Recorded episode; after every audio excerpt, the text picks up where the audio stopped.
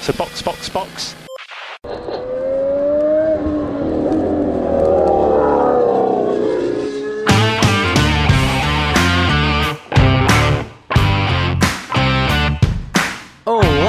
Sejam bem-vindos ao episódio número 91 do Box Box Box, original. Eu sou Francisco Zoto e estou aqui com Denis Augusto. Olha, era de madrugada, mas parecia que a galera da FIA também estava no fuso errado. E Felipe Junqueira. Uma das poucas vezes que eu fiquei feliz de não acordar para assistir a Fórmula 1. Eu já discordo, muito bem. Vamos lá. Olha. No episódio de hoje, a corrida maluca da Austrália trazendo mais uma vitória de Verstappen, mas com muita, muita confusão e bagunça na pista e fora dela. Tem muita pauta pra gente falar hoje, hein?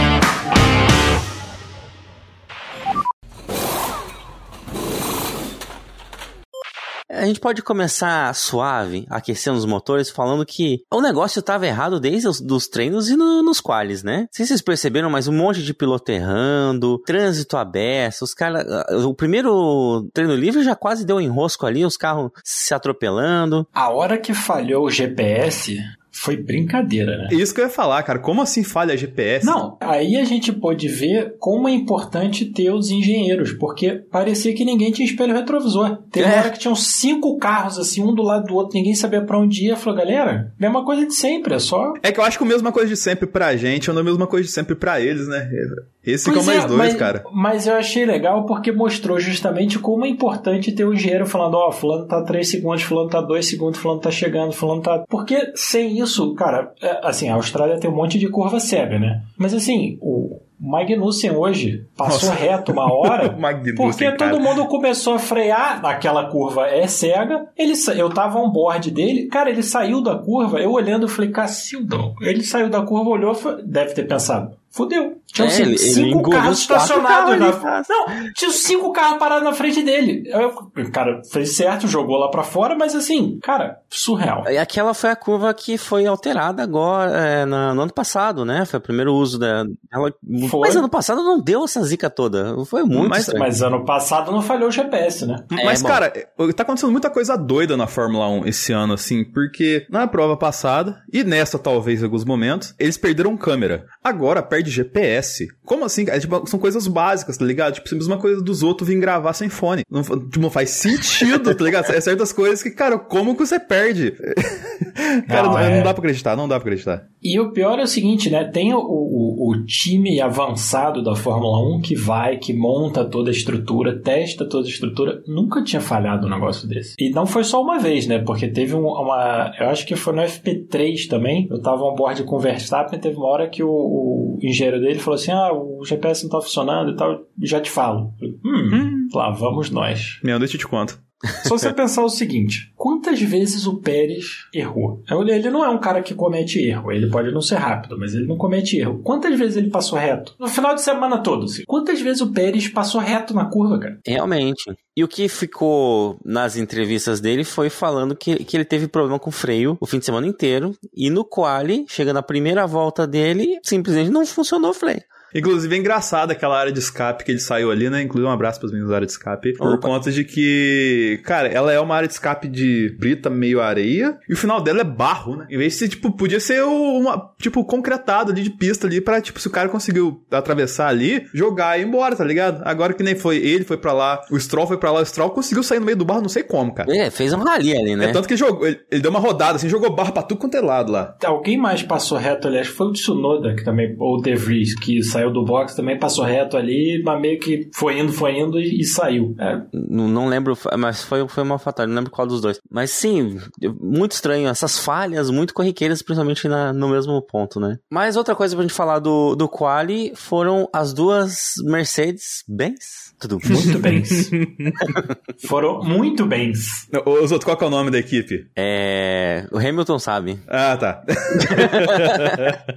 AMG, alguma coisa.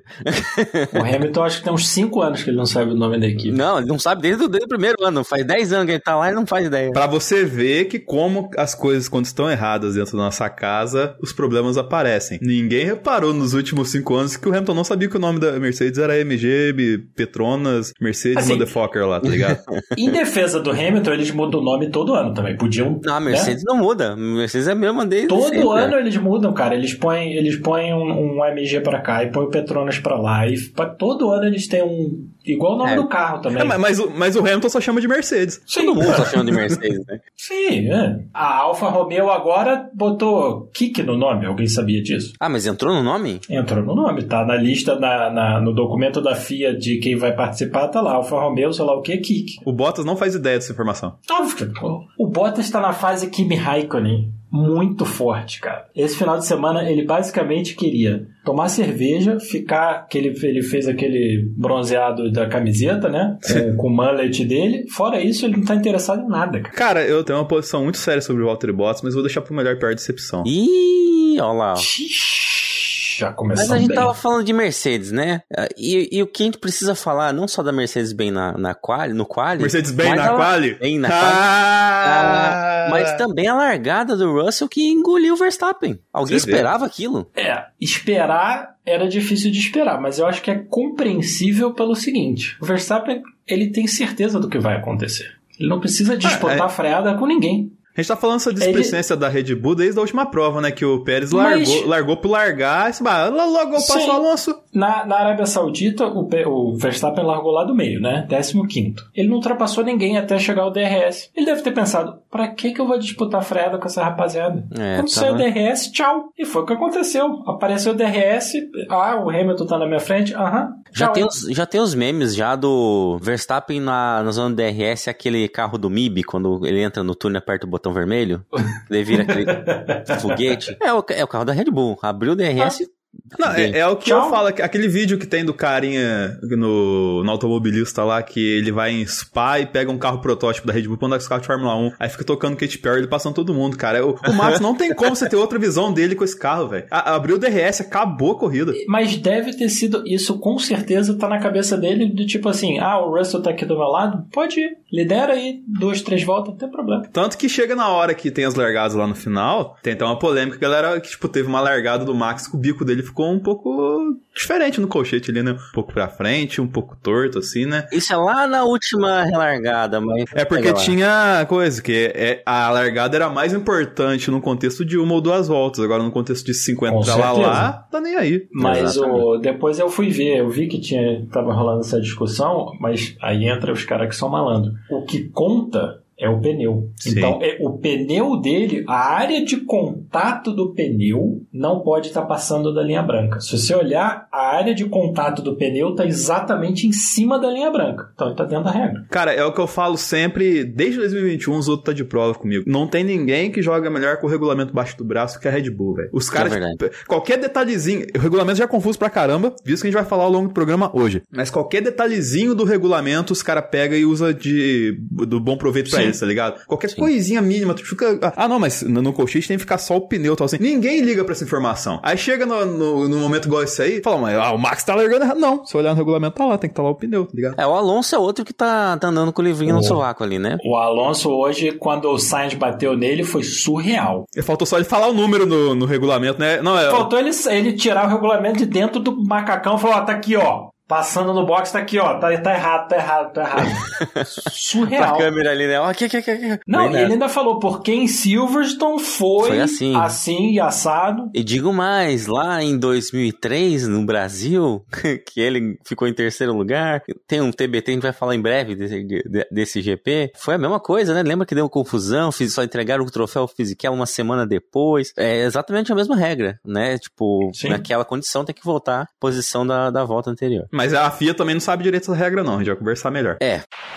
Agora eu quero falar um momento de dor no coração, que foi nosso querido álbum estampando o muro. Ele tava fazendo uma bela corrida. Foram nove, sete, nove voltas mais ou menos, né? Muito que ele triste. tava andando bem, ele tava em quinto, se eu não me engano. Tava em sexto. Você quer Sexto. saber quantas voltas na temporada de 2022 inteira ele completou no top 6? Boa, boa, boa estatística, traz pra gente. Uma. O Datas Box Box Box tá Ele deu outro nível, hein, Uma cara? volta na temporada inteira no top 6. O cara tava no top 6 tranquilo e calmo, segurando a onda dele ali. Botou meia rodinha na grama. Já era. Muito Cara- triste. Foi um, foi um momento, momento triste. Ainda mais porque ele no qualifying tinha, cara, feito um milagre pra largar onde ele largou. Ai, que esse ponto eu quero colocar aqui. Analisando, vocês acham que é milagre mesmo a posição da, da Williams do álbum? Porque do Logan Sargent, é, apesar dele estar se demonstrando, assim, um- são só três provas, mas que ele parece ser mais do mesmo da galera que ocupou aquele carro ali, tá ligado? Essa Williams tem andado bem, tá ligado? Ela, tipo assim, ela consegue ser competitiva pra McLaren no momento atual, consegue ser competitiva pra Alfa Romeo no momento atual, pra Alfa Tauri no momento atual, tá ligado? Então, tipo, se eu jogando por cima assim, são lá uns 6, 7 carros, já que a Williams consegue andar na frente de uma Cara, forma tranquila. Não, eu, eu acho que ele supera a AlphaTauri, Alfa Romeo e a McLaren. Eu acho que a briga tá pra Haas mesmo. E os dois estariam ali na uma briga boa de meio de pelotão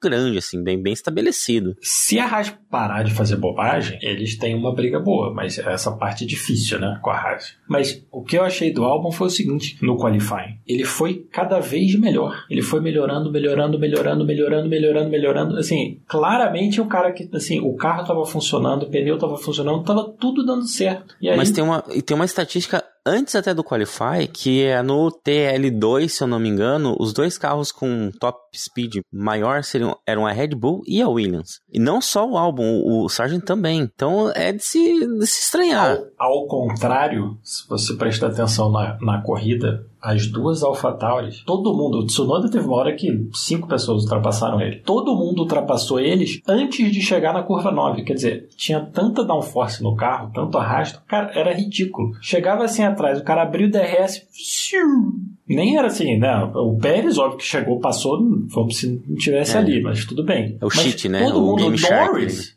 Não, o Norris fez, cara. Porra, a McLaren não anda nada. Tá andando nada, a McLaren. Cara, o Norris é- passou pelo Tsunoda como se ele não tivesse ali. Tipo, antes da curva 9, o- ele fez a curva. O Norris, quando passou, o Tsunoda fez a curva normal. Sim. Chegou pro canto, fez a curva, tchau. Assim, ano passado só foram só três anos de DRS, nesse ano foram quatro, né? Quatro. Vocês acham que esse- essa quarta zona, ela, vamos colocar assim, virou a cereja do bolo pra essa pista voltar a ser atraente pra Fórmula 1? Porque eu vi que, tipo, é logicamente, a gente teve a. fala- Falando corrida do macro rapidinho aqui, o começo agitado ali até as paradas, até os acidentes. Depois a gente teve um marasmo, e aí no final a gente teve mais uma movimentação ali por conta das várias red flags e tal. Mas eu senti muito mais movimento de pista de ultrapassagem esse ano do que em outros anos. E a única diferença é essa quarta zona de DRS ali. E realmente foi algo que eu, que eu comentei da corrida. A corrida estava boa, né? Até dada a cagada. Tava. Porque foram várias ultrapassagens, teve briga rolando o tempo todo, quase. Teve só ali pra cima da trigésima e tanta volta que deu uma estagnada, meio que se acomodaram Que é os normal, carros. né? E também pela si- situação, todo mundo tava com o mesmo pneu desde o começo, não teve parada. Todo mundo então... segurou dando aquela segurada no pneu e tal. Normal. Mas assim,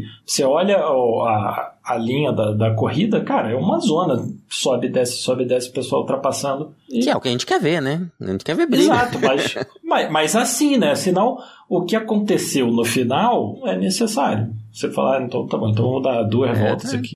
Vamos- Já vamos xingar isso aí. Mas eu ainda queria comentar sobre esse lance do álbum, porque deu safety car e Russell e Sainz entraram para fazer a troca de pneu. Isso era uma coisa que eu já reclamo há muito tempo, que é o seguinte: vai fazer a bandeira vermelha? Cara, dá logo. Porque eles estragaram a corrida do Russell, do Sainz, das duas Alfa Romeos. Porque assim, você dá duas voltas. Cara, assim, você olhou a- o acidente, certo? É óbvio que aquela barreira, alguém vai consertar aquilo ali e ele jogou 10 kg de, de pedra no meio da, da pista. Foi muita Não tem pedra. porque dar duas voltas e aí falar assim: ah, não, bandeira vermelha. Pô, É. Tinha que ter dado já, já na hora ali, né? Dá Entrou safety hora, car e bate a mão no, no- no botão da bandeira vermelha. como foi a segunda. É. A segunda foi safety car red, red flag. O Russell incrédulo, né? Porque ele entrou tal assim e falei, cara, não é possível que vocês fizeram isso comigo. Não é possível, tá ligado? Mas ele chamou a responsabilidade pra ele, né? Ele falou que ele chamou o Pete. Sim. Mas Então, mesmo assim, Mas fazia, mas fazia todo sentido. Se vai ter um período de safety. Cara, ele, ele tava liderando, voltou em sétimo com o pneu trocado. Ele e o Sainz iam ter se dado muito bem. Muito É, bem. a gente tá falando questão de penalização por saber a regra, né? Por conta de que, cara, ele sabia que, tipo, pô, deu safety Exato. car, não vai dar um red flag. Mas deu, porque, tipo assim, não foi estabelecido. É um, um dos pontos só. Não foi estabelecido que era acordado dentro do regulamento, ó. Pô, deu red flag, red flag, deu safety car, safety car. Mas esse aqui é o negócio, porque assim, não foi nem. Porque, por exemplo, na Fórmula 2, teve um momento que deu um safety car e tinha o pessoal na entrada do box. Quem tava ali se jogou pra dentro do box e, tchau. Ok, mas não foi isso. Deu safety car, o Russell teve tempo de falar, ó, vamos parar, não sei o que, blá blá blá blá. Então, assim, foi uma decisão estratégica que fazia todo sentido. Só que Sim, aí você dá mais duas voltas, porque aí na volta seguinte outras pessoas pararam, foi aí que a Alfa Romeo parou. Aí,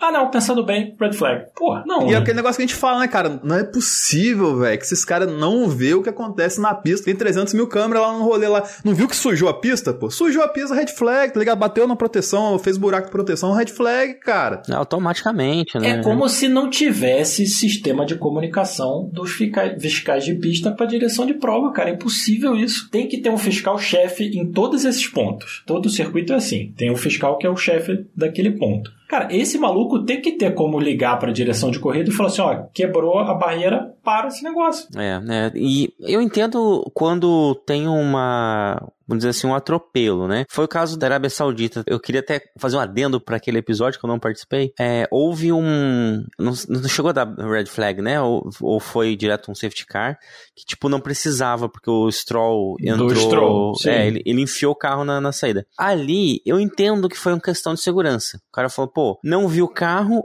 a pista é perigosa, pá, vai pro safety car e garante o, o problema. Eu até entendo o cara se atropelar e fazer isso, mesmo não necessitando. Agora, aqui foi o contrário. O cara, pô, Sim. não quis. Na hora que bateu, eu olhei, eu já falei, puta, red flag. Para mim é o seguinte: número um, existe o virtual safety car. Então, para mim é o seguinte: aconteceu qualquer coisa, a primeira coisa é o VSC. Porque ninguém perde posição, ninguém. Exato, pausa, pausa na corrida, né? Aí você decide, pô, vai ser safety car, vai ser red flag, porque o negócio existe para isso. E que você consegue resolver em menos de uma volta, porque tá tudo parado, né? Exato, é surreal. E, cara, apesar do apontamento do Felipe, do Virtual Safety Car, da utilização correta do Virtual Safety Car ser pertinente, eu sou muito contra o uso do Virtual Safety Car por conta de que ele só existe pra tapar incompetências dos caras. E mesmo assim os caras conseguem ser incompetentes, tá ligado? É, é, boa, boa. Porque assim, cara, cara, Cara, é óbvio, aconteceu sim. isso aqui, é red flag, aconteceu isso aqui, é, é safety car normal. Então, tipo, o virtual safety car é o tempo de pensar. Eles não usam nem o tempo de pensar direito. Mas é porque não tem um processo. Então, porque não cara. tem o, o- esse aqui é o negócio, tem que ter o processo seguinte. Tem um acidente virtual, pausa. Ninguém perde, ninguém ganha. Aí a gente pensa, aí você ganha 30 segundos pra falar assim, pô, precisa do safety car, precisa parar, precisa Que aí você usa os radinhos, né? Exato, aí você fala, ô fulaninho do posto de fiscal número X, como é que tá aí? Quebrou a barreira? Porque assim, se você for depender dos pilotos, o Huckenberg, bicho, o álbum voou na frente do Huckenberg e o Huckenberg tirou e passou tranquilo. Assim, tranquilo. Troca de, de macacão, obviamente, mas passou sem bater. Então assim, os não é que os pilotos não conseguem desviar. Quando o Magnussen bateu, o Hamilton falou, pô, tem muita coisa na pista. O Bono virou pra ele e falou assim, cara, passa com cuidado e dá a volta nisso. Porque esses caras são capazes de fazer isso. Mas assim, a direção de prova não usar as ferramentas que ela tem à disposição é uma loucura, cara. É, mas o Virtual Safety Car foi usado quando o carro do Russell pegou fogo. Sim. E eu fiquei com dó do Russell. Porque ele tava recuperando Não, a corrida dele. Foi. Ele já tinha passado o Gasly e o Stroll, né? E o Russell tinha esse ano inteiro, ele tá pilotando muito bem. Muito. Ele tá melhor que o Hamilton, apesar de ter menos ponto. Ontem Uhum. deu uma volta no qualifying fabulosa. Passou o Verstappen na largada, estava controlando a corrida, mandou bem na estratégia na hora que veio o safety car e o cara foi punido sem nenhuma culpa dele e ainda por cima aí o carro quebra. Porra, é Ah, muito sacanagem. E, e o seguinte, assim, poderia acontecer, dependendo das circunstâncias, quantidade de safety car e tal, e, e corrida bagunçada, podia cair uma, uma vitória na mão dele, viu? Se desse uma cagada no caminho certo, que o impedisse o Verstappen de ligar o DRS, ou, ou o, o Hamilton ficar ficasse de escudeiro, dava para trabalhar ali e, né, se não fosse tanta loucuragem, poderia ter, ter uma vitória. Porque aí você tem a estratégia, né? Exato. Com dois carros, que era a briga sempre do Verstappen com o, o, o Hamilton e o Bottas. Sim. Era o Hamilton e o Bottas contra o Verstappen sozinho. Dá pra fazer alguma coisa. Exato, e agora muda muito o campeonato essa corrida, porque foi situacional, foi só a Austrália, porque a Mercedes evoluiu gritantemente da Arábia Saudita pra cá. Eu acho que eles não fazem ideia do que Porque, tipo assim, você estava falando numa questão que meio que eles estão com um carro problemático demais, assim, mas tem um situacional muito pertinente a essa prova que não aconteceu nos últimos anos. Ao clima. Tava frio. E a gente sabe que esse carro da Mercedes no frio é um foguete. Desde sempre. A temperatura hoje estava 15 graus na hora da corrida. Então, tipo, cara, esse carro da Mercedes, ele tem essa peculiaridade do frio. E eu acho que isso pode ser mais importante do que a gente imagina. E acho que até por isso que o Toto Wolff, quando vira e fala assim: não, é, esse carro deu bom esse fim de semana, mas a gente não vai manter isso, a gente vai fazer um W14B aqui, porque a gente sabe que não é essa a questão principal. Acho que essa questão do clima, ela pesa muito mais e, e é pouco comentada. Porque, mano, não faz sentido. Quando tava lá no, no calor do deserto lá, os caras estavam sofrendo demais, tá ligado? O Hamilton tava xingando o pai e a mãe do carro toda hora, assim, falando não me ouvem e tudo mais. E aí chega no frio, anda bem. No começo desse final de semana, o discurso da equipe era só esse: que o carro não tá funcionando. O Hamilton falou que eles estão com problema para fazer acerto.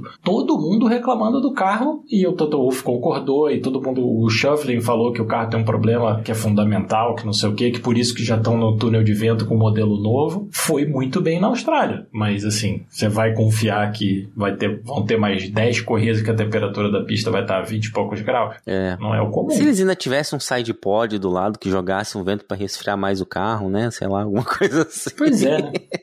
Não, e, e tem uma coisa, cara, que a gente era óbvio. Quando apareceram todos os carros, o carro da Mercedes, o piloto está sentado em cima do eixo da frente. Não consigo entender por que, que eles fizeram isso, mas fizeram. Mas e o Hamilton já falou que é uma das coisas que ele falou que, tipo, olhou e falou: hum, isso não vai dar certo. Ninguém escutou ele. É, no ano passado ele falou isso. né? Sim, porque, pô, é óbvio, cara. É igual quem já dirigiu uma Kombi sabe. É, pô, eu dirijo uma Zafira, eu sei alto pra caralho. Exato. Não, se sentou no eixo da frente, estragou tudo, mano. Tem, não tem como. Mas outra coisa que a gente precisa comentar um pouco é a corrida do Pérez, né? Que foi impactado ali pelo quali dele, que ele foi para lá na, na brita. Inclusive, ele ficou cuidando do carro para ninguém tirar foto do, do assoalho, né? Porque eu, se fosse o fiscal ali, a primeira coisa que ia fazer é um celularzinho ali embaixo, mandar, mandar no zap do... do... Tinham vários fotógrafos ali perto e ele segurando, tipo, né, né, tá, tá. Ele, acho que ele, ele quase acho que chegou a deitar em cima do carro pro carro não subir. Ah, né? ele, ele segurou. Ele teve uma hora que eu vi que ele tava com a mão assim, tipo, pro carro não levantar. É, sagaz. Mas ele teve que fazer aquela famosa corrida de recuperação e sair passando todo mundo. Eu não achei uma baita corrida de recuperação. Não sei vocês. É, ganhou o melhor piloto do dia, porque passou metade do grid, mas ele parece que estava só cuidando do pneu mesmo, né? O Pérez não é um piloto arrojado, né? A qualidade dele não é de ser piloto arrojado. É inclusive o contrário. É ser um cara que é seguro, cuida do carro, que não faz nenhuma bobagem. Mas, assim, foi uma boa corrida. Só que o cara tem o carro melhor que todo mundo que ele passou. Então, não é tão difícil assim. É que assim, a gente vê que quando o Max tá solto. ca- Cara, ele abriu hoje 10, 11 segundos, inclusive quase bateu os 12, né, Zoto, do bingo. É, quase. Ele quase bateu os 12 segundos lá de distância do Hamilton e tal, assim, mas que ele tava em velocidade de cruzeiro. Ele não tava full max pistola da vida ali. Tipo, Tanto que senão ele deu uma cochilada lá, né? Sim, aí eu. tipo, li- literalmente cochila, cortou uma grama, voltou e mesmo assim, tipo, caiu pra 8 segundos. Mas assim, cara, você vê a diferença. Tá certo, o carro é feito pro Max, mas um carro que sem esforço consegue meter 10 segundos na frente do segundo melhor carro do dia e ele sofrer tanto pra não ir tão longe assim, tá ligado? Ele, o Tcheco, no caso. É assim, você vê que, tipo. Não, ele não fez mais que obrigação. Ainda assim, faltou na obrigação dele. E assim, a Red Bull, apesar de estar com um canhão, os dois pilotos têm reclamado muito do carro nesse fim de semana. E eu achei um ponto de atenção. É, freio foi uma questão, porque não só o Pérez reclamou, o Verstappen também teve alguns probleminhas com freio. E essa cortada de grama que a gente falou, ele travou de novo a roda, né? Ele falou que continua travando no mesmo ponto. Então, sempre naquela curva, a penúltima curva ali, né? Ele acabava Sim. dando uma, uma, uma segurada, e o que vai matando o pneu. E é um carro que tá difícil de controlar a dianteira, né? É um sinal de que tá muito rápido mesmo, né? Mas Mesmo assim, e se você pensar nos anos do Vettel, que ele tinha o melhor carro disparado, né, 2011, 2013, a Red Bull nunca tinha ganhado as três primeiras corridas num ano. E foi a primeira vitória da Red Bull na Austrália desde 2011. O Vettel, nos quatro anos que ele foi campeão, ele ganhou uma vez na Austrália. Quer dizer, o carro tá difícil, o carro tá, tem problemas, pode até ter, mas. Mas na né, comparação. vamos que vamos. Não, não tá tão ruim assim. É igual a Mercedes, né? Falando que o W14 é uma porcaria, tem tipo seis equipes que venderiam a mãe para ter o carro igual deles. Então... É, e esse é o contexto que eu quero falar. Tipo, os caras estão reclamando do carro que tá voando. A Mercedes reclama do carro, ela tá brigando aí pra ser uma segunda força, tá tentando chegar adiante. A McLaren é outro caso, que a gente fala, pô, é uma carroça, é, uma, é um trator e tal. Mas o desempenho desse fim de semana mostra que não é de todo mal assim. Tem alguma coisa que dá para tirar um leitinho de pedra ali, né? Tanto que a gente teve Eu uma briga. Eu acho que eles deram uma diminuída na asa nesse final de semana também, porque na Arábia Saudita tava feia a coisa. É. Mas assim, marcaram ponto. Tudo bem que a corrida foi uma zona, mas assim, estavam lá, marcaram ponto. O Piastri marcou ponto em casa. Assim, se você olhar para Alfa Romeo, por exemplo, ah, Alfa Romeo, o carro tá bom, o carro tá bom, o carro tá bom, mas não tá bom, né? Porque o, o, Bottas tá de férias, ok, mas o, o, o Joe tá tentando e não consegue. Não tem ritmo de corrida para acompanhar o resto. Fica, ele, ele larga bem, ele briga ali na frente e começa. Pô, o Magnussen, que tava com o carro todo errado, teve uma briga e levou, levou a briga do, do, do Joe, cara. Então, assim. Sim. É, e assim, antes de, da toda a cagada, o Norris já tava em nono. Claro, a gente pode Sim. contar aí o Leclerc, que saiu, né? Podia descontar. Quem mais? O Russell que oh, saiu. O Russell. Ah, ele estaria ali em décimo primeiro. O álbum tava na frente. É, o álbum tava na frente. Décimo primeiro, décimo segundo, comparado ao que tava, tá ok. Né? Exato. O melhor resultado da McLaren até então tinha sido décimo quinto. É, bom. E, detalhe, o álbum era tartaruga no poste, né? Ninguém sabe como ele foi parar lá na frente. Ah, não. É, não é esperado um desempenho desse da Win. É o que eu falei. Foi milagroso o que ele estava fazendo, estava sendo até então milagroso. Igual o Huckenberg também, que tava ali no bolo Deus sabe como. E justamente a gente teve uma baita de uma briga entre os dois, Huckenberg e Norris. Muito boa briga, inclusive. Não, e o Huckenberg e o Norris não estavam ficando lá para trás, entendeu? Porque tem aquele, aqueles malandros que de vez em quando ficam em oitavo ali, porque estão meio no buraco, 10 segundos atrás do sétimo. O Huckenberg tava com o DRS pro Stroll e tal. Eu falei, o que tá acontecendo? E o Norris com o DRS pro Huckenberg. Sim, não não estavam mal na corrida não. Não, foram bem. Foi um bom desempenho. É, e, e, assim, eu tenho que dizer, eu era contra a volta do Huckenberg, eu, tá? eu detesto o piloto que volta. Foi embora, tchau. É igual ex, entendeu? Terminou um namoro, tchau. não tchau, fica revivendo. Só, some da minha vida. entendeu? Com o piloto de Fórmula 1, a minha, a minha opinião é sempre essa. Eu quero piloto novo. Traz um da Fórmula 2, sempre melhor. Puxa uns da Indy, sei lá, inventa Qualquer moda. coisa, bicho. Pô, traz, traz o que você quiser, mas traz novo novo. Nada de, de recalchutar pneu. Mas assim, pô, o cara tá pilotando muito, bicho. Ele cara, ganhou do Magnussen três vezes no qualifying, até agora, e hoje ele pilotou muito, cara. Cara, eu tenho que colocar um ponto aqui, que você falou essa questão do Hülkenberg. Inclusive, você viu que toda hora que dava uma coisinha ali, os caras mostravam o Ricardo, né? É, o cara tava lá esperando o caos. cara, o Ricardo ele vai muito voltar pro grid ano que vem. Mas vai, vai. muito, cara. Mas quem forma. vai botar o Ricardo, cara? O Ricardo vai ter 33 anos. Cara. Eu acho que o Pérez vai rodar, cara. Mas enfim, isso é um assunto para outro momento. Ah, tem várias gente que dá para rodar ali, né? Esse é o ponto. O, o, que eu ia colocar é que, assim, a presença do Huckenberg na Haas colocou na minha visão, um, um triplex na cabeça do, do Magnato. Porque, assim, ele tá pior que o ano passado. Qual que é a explicação? O carro não tá tão diferente do ano passado. Mas, assim, tipo, ele comete uns erros mais bobos, assim. A, a gente lembra no passado, né? Ele com o Mick lá, pô, nossa, que fofinha, Laurinha, tudo mais, tá ligado? Nossa, olha só, é o pai do grid, sei que lá e tal. E aí chega esse ano e você vê que, tipo, cara, esse erro que deu a, a red flag ali do final e tal, assim, é muita falta de atenção. Perde a traseira, ela bate na parede, assim, o pneu sai rodando e tal. É um negócio gosto muito assim de um cara querendo tirar um atraso, que aí acaba sendo mais atabalhoado. Tentando fazer mais do que o carro pode. Exatamente. E aí, tipo assim, você pega o Huckenberg na, nesse jeitão dele, que você acabou de falar, o, o Felipe acabou de falar do, do, jeito do Pérez, assim, de ser o mais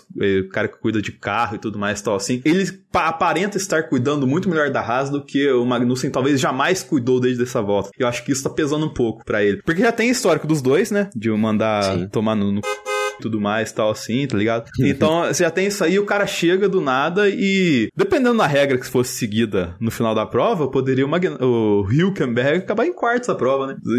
É, vai, porque prova o desempenho, né? Se a volta 57 tivesse existido, ele podia terminar no pódio. Sim. Porque o Alonso sumiu, o Sainz estava na frente dele, o Sainz ia levar a penalidade, tchau. E ela despencar. O RG chegou a comentar isso na, na transmissão, inclusive. Mas eu quero fazer uma análise um pouquinho diferente aí do Magnussen, que eu vou dizer que eu não acho que isso é de hoje, tá? Esse desempenho. Não, não é. Ano passado, ele fez um. A primeira metade do campeonato foi muito boa. Ele teve. Do meio para frente. É, ali da França em diante, até fui buscar alguns resultados. Na França ele teve um, um abandono, e dali em diante ele, ele só foi pontuar de novo no, no, nos Estados Unidos, em nono. O resto ele não pontuou. Ele fez uma, uma lambança incrível no GP de Interlagos. Então teve vários erros toscos dele, mesmo que ele conseguiu aquela pole, mas fala, ah, ele conseguiu pole. Foi cagada, né? Cara, mas ele conseguiu pole, olha só, ele, pô, ele é um bom piloto? Ele é um bom piloto. Não, não digo que é ruim. O Stroll também conseguiu aquela pole no mesmo, do mesmo jeito, entendeu? É, pô, o cara deu a volta na hora certa e é isso aí. Acontece, bicho. É, não, não, O não é um tipo, ai, que tem pole também, tá pô. Ué,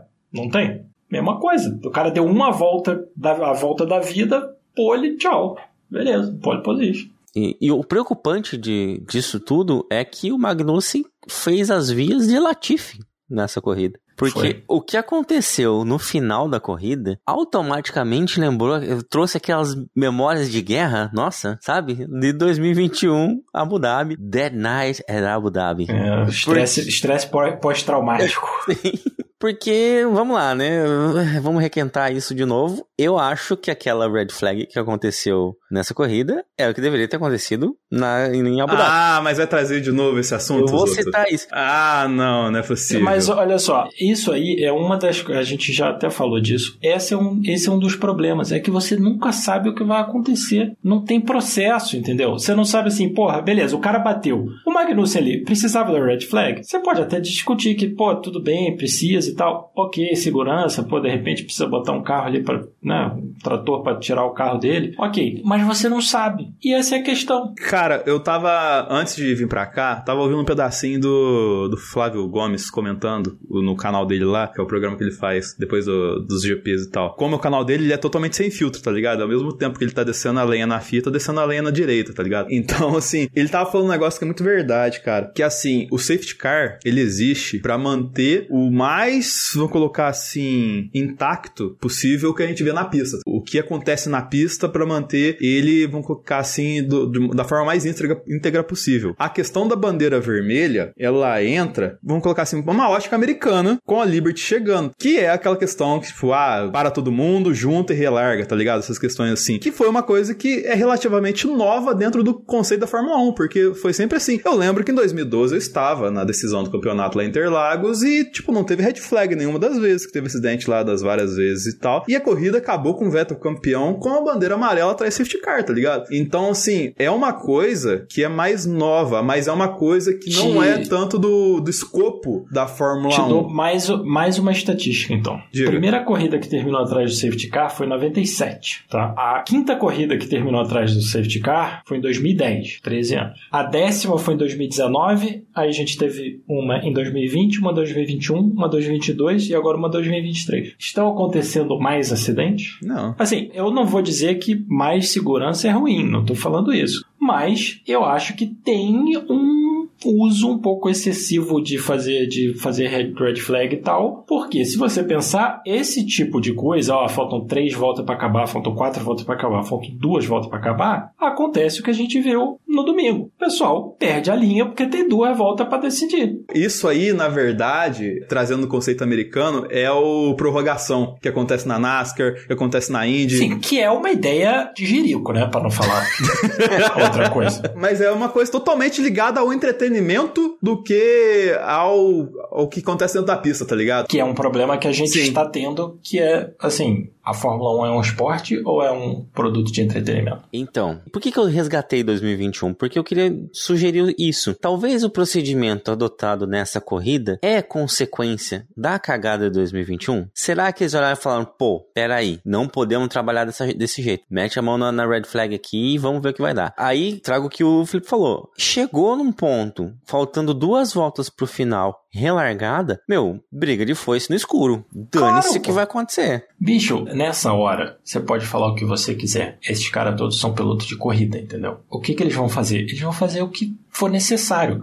Pô, tem duas voltas? Beleza, bicho. Em duas voltas eu tenho que dar meu jeito. Por isso que você viu, a, cara, a, a, a primeira curva na última relargada, se você tivesse no, no automobilismo virtual, tá? Open lobby, entra quem quiser, acontecesse aquilo, você ia ficar pé da vida. Porque aquilo foi uma desgraça, bicho. Bateu na frente, bateu no meio e o, o Sargent não sei nem o que, que ele fez ali, que ele simplesmente não freou e, e passou por cima do De Vries, assim. Aquilo, porra, é corrida de kart cadete, o pessoal vai ficar pé da vida, entendeu? Pô, não dá pra Fórmula 1 ter isso, cara. Isso me lembra aquela corrida em Mugello que teve também, que foi Nossa, um, aquilo lá- um strike desgraçado. É a mesma coisa. Foi a última corrida que terminou com 12 carros, não sei, ah, é, antes dessa, né? É verdade. Foi. E o pior, que assim, que realmente me incomoda, é que aí você vai no Twitter da Fórmula 1 e eles têm lá a primeira foto falando de que, pô, que corrida maravilhosa, é aquela cagada que foi a curva 1 e 2, falando que aquilo é um belíssimo espetáculo. Cara, aquilo é um espetáculo ridículo. Mas eu acho que isso responde você- à pergunta que você fez no começo desse, dessa negação Exato, segundos mas atrás. isso é um problema, cara. Sim. Porque se você acha que o, o Alonso virado ao contrário, o De Vries sendo mandado lá pro inferno, porra, corrida maravilhosa, bicho, a gente tem uma, assim, uma opinião muito diferente do que é uma boa Não, corrida. total, total. Assim, é engraçado que, assim, ao passo que a idade vai chegando, certas coisas a gente vai mudando. Eu lembro que na 2003, 2004, eu adorava NASCAR. Tipo, pô, que da hora o acidente, ligado? Os caras, o carro capota oito, nove vezes, o cara sai em pé, sei que lá e tudo mais tal, assim. E eu é, gostava muito dessa questão do entretenimento na, na questão de prova, assim. E ao passo que isso foi vindo pra Fórmula 1, que eu fui deixando um pouco a- a- o automobilismo americano de lado e tal, assim, eu fui desgostando disso, desse tipo de coisa. E já tem os últimos exemplos que a gente acabou de citar, naquilo que aconteceu na Fórmula 1. Isso vem muito com a. desde o falecimento do Charles, Wa- Charlie White e a chegada da Liberty. Então, assim, eles estão indo pra uma abordagem de entretenimento dentro da Fórmula 1. Talvez até pegando carona muito no Drive. O, o próprio Tony Canan falou isso nesses podcasts da vida, que eles estão muito focados em entretenimento, principalmente por causa da questão do Drive to Survive ter trago muita gente pra Fórmula 1. E que isso é um, um dado que a gente tá vivendo um momento da Fórmula 1 de transformação. Só que não sei se é pra uma coisa legal, tá ligado? Se é uma coisa divertida pra todo mundo, assim. Talvez pra um público novo esteja sendo divertido. E ter, cara, o é bom ter público novo, mas a que custo ter esse público novo? É, Será que a mesma Fórmula 1 lá de trás não tem um lugar legal pra essa galera atual também? Assim, eu não gosto do Drive to Survive. Nunca assisti. Assisti o primeiro episódio da primeira temporada. Falei, pra que, que eu tô assistindo isso? Porque eu vi a temporada. Nunca mais assisti. Não acho graça. O problema é o seguinte: se você vende o Drive to Survive como um retrato real da Fórmula 1, a pessoa que assiste aquilo e assiste a Fórmula 1 são dois produtos completamente diferentes. A pessoa não vai gostar. Porque a Fórmula 1, entre aspas, real, vai ser chata para uma pessoa que está acostumada a ver um negócio de que, em meia hora Perfeito. tem 50 problemas, É entendeu? perfeito o que você falou, e aí eu já vou ap- aproveitar isso pra pegar o emendar e falar pra você ouvinte pegar o nosso episódio sobre Drive to Survive, porque a gente trouxe o Thiago, né, pra comentar, porque ele detesta a Fórmula 1 e ama a série, e a gente ao contrário, a gente detesta Exato. a série e ama a Fórmula 1. O Thiago só tem uma missão na vida dele: não assistir Fórmula 1 pra ver Drive to Survive e fazer o contraponto pra gente, tá ligado? Que É é, ótimo, porque funciona pra ele. Então, assim, ele está entretido. Porra, fantástico. É isso que é a série, é, entretenimento, né? É pra isso. Exato. Só que se você vende aquilo como um, um retrato do que acontece na pista, pô, não é, não É é um retrato do que acontece na pista, entendeu? E Eu, eu te falo assim, ó, o, primeiro capítulo que eu assisti, eu assisti e falei assim, cara, eu vi isso e não foi isso que aconteceu. Então, É, não, mas que, isso que eu tô é- vendo isso? Isso é todo episódio. É todo, a Então, temporada é, inteira. né? é- é uma realidade paralela de uma parada que eu vi. Então eu falei, pra que, que eu tô vendo isso, entendeu? Mas é totalmente isso que a gente tá falando, cara. Porque quando a, a Fórmula 1 vem, depois de uma corrida dessa, com tanto de pataquada aconteceu, e vem pro Twitter na cara limpa falar que a corrida foi um sucesso, é por causa que, na, na visão deles, é sucesso. E falo mais, a F3 e a F2 Rapaz. Eu não vi, deu, deu merda também? Rapaz, olha só. F3 e F2 nunca tinham corrido na Austrália. Porra, grande momento da, da, dos campeonatos, vamos correr na Austrália. Cara, foi tétrico. Só uma palhinha, se você não, não assistiu e ainda vai assistir, spoiler. O Enzo Fittipaldi na Fórmula 2 na primeira corrida ele bateu antes de chegar no grid, porque estava molhado. Não foi o único. Três pessoas bateram, já nem, nem largaram. E depois, na corrida principal, né, na feature race, três pessoas saíram do box e passaram direto para grama, na Fórmula 2. A Fórmula 3, com 30 carros, cara, foi surreal. Foi uma carnificina de cagada. E todo mundo, pô, que fantástico, que fantástico. Eu pensando, pô, fantástico. Ah, e aí, uma pessoa, não, não, não vou dizer, mas um piloto que ganhou uma corrida, a equipe inteira foi desclassificada depois. Então, assim, foi É, uma de- cagada. Teve isso Completa. agora que eu lembrei. Foi uma cagada Tira- completa. tiraram cara. os três carros por causa de uma questão Os de engenharia, três tá ligado? Carros, ah, os caras tinham modificado uma peça, não sei o que, bababá, foi desclassificado. Justo. Mas assim, O cara perdeu a Foi uma corrida, é cagada. A equipe Sim. perdeu tudo. Não, a equipe, os três carros da equipe foram desclassificados. Mas assim, foi uma Puta cagada completa. E teve red flag, teve safety car. Cara, o safety car da Fórmula 2, da feature race da Fórmula 2, os malucos narrando, né, pela F1 TV, que são mega caridosos, os caras falando, pô, esse safety car tá demorando, né? Porque ficou assim, uns 15 minutos com o safety car, falando assim, cara, não vai acabar esse safety car. Cadê a corrida? Os caras estavam com medo que desse mais merda. Igual aquela corrida do, do Leclerc lá, que os caras desistiram. O cara falou, não, os caras são malucos. Sim, chega. Eu não é, lembro chega. qual corrida foi essa, mas acho que foi da Fórmula 3 também. Mas foi por aí, cara. Na Arábia Saudita, metade da corrida da, corrida da Fórmula 2 foi atrás do safety car, né? Mas assim, na Austrália, cara, foi muito bizarro, bicho. O vagabundo saindo do box. O cara saía do box e passava reto na T1. Eu falei, filho, freia! O pneu tá frio. Aí volta que a pista tava fria, né? Mas tipo, o pneu, você sabe que o pneu tá frio. Tipo, freia um pouquinho antes. É, o Enzo, o, o- pô, foi assim, foi um final de semana trágico pro Enzo. O Bortoleto foi ótimo, pô, mandou muito bem, o cara vai muito bem na Fórmula 3. Mas o Enzo, ele saiu do box, passou reto, foi pra grama, rodou. Foi botar o carro de volta, deu um toquinho no muro, quebrou a suspensão, na reta, tinha batido um maluco, já tava um carro lá parado do Nissan, que fez uma cagada como sempre. O Enzo quase bateu no carro do Nissan. O Nissan deve estar com quase 30 anos na Fórmula 2, né? Não, cara, pô, o Enzo quase bateu no carro do Nissan, porque foi logo depois, porque ele deu um toquinho no muro, quebrou a suspensão dele, ele foi na reta, a suspensão, ele rodou, destruiu o carro. Mas assim, cara, foi muito trágico, muito. E, e, e você vê, fala assim, oh, grande sucesso. Mas, cara, não foi um grande sucesso. Tipo, isso não é um grande Ver um monte de carro batendo e não é um grande sucesso. Isso eles vendem, a organização vende pra dizer que foi um sucesso pra atra- atrair mais dinheiros. Isso me lembra que precisamos falar de dinheiros.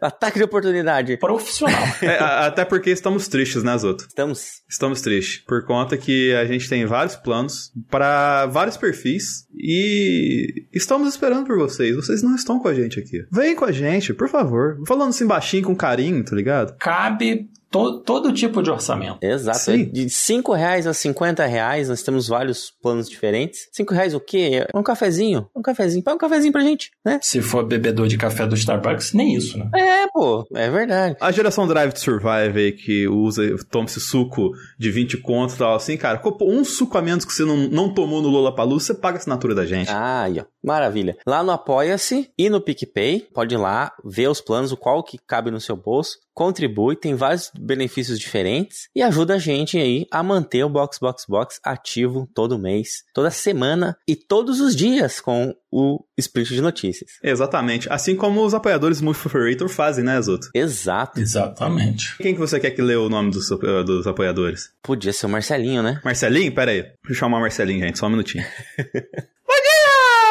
Vamos ler o nome de apoiador hoje? Vai ser legal! Leco Ferreira, Leonardo Fernandes, Hugo Costermani, Thaís Costa, Jessica Médici, Rodolfo Tavares, Bruna Soares, Carol Polita, a Caroline, Jaime de Oliveira e Diogo Moreira. Vem apoiar a gente também, vem!